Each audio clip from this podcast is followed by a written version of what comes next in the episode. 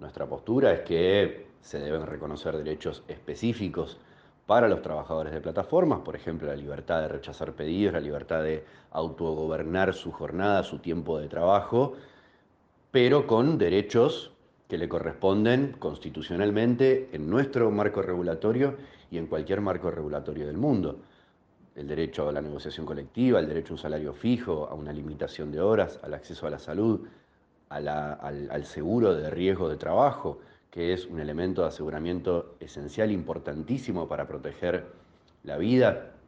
el aseguramiento de las condiciones de trabajo es un, es un, punto esencial del desarrollo de cualquier actividad que, esté, que conlleve algún tipo de riesgo. Como es sabido, los trabajadores de plataformas trabajan en la vía pública y por lo tanto están expuestos a muchos riesgos. Que sigan sin tener RT es realmente vergonzante desde el punto de vista de que además los trabajadores están exponiendo su vida, ¿no? Ya van más de eh, cinco personas que murieron en accidentes desde que empezó la cuarentena. Hay un problema a resolver, estos trabajadores están desprotegidos, no cuentan con los derechos que les corresponden y esto es un problema, es un problema para el riesgo que asumen y también es un problema desde el punto de vista de las relaciones de trabajo. Se están creando ingresos, se están generando ingresos, se están generando puestos de trabajo y esos puestos de trabajo son no registrados, estamos hablando de personas que no están protegidas. Por eso es que, entiendo yo, el gobierno nacional viene planteando la posibilidad de crear un estatuto específico de derechos para los trabajadores de plataformas que contenga, primero que nada, un reconocimiento de la relación laboral que los une con las empresas de plataforma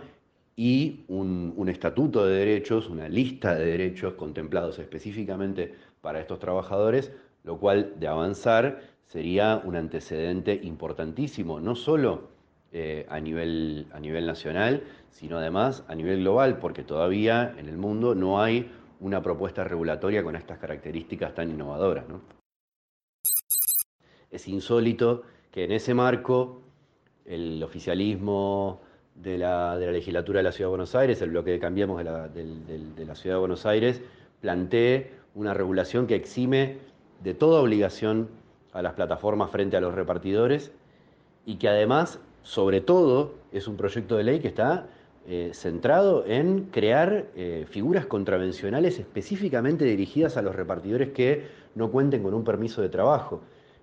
Los repartidores hoy eh, ya tienen que cumplir con determinada cantidad de condiciones para poder circular en la vía pública.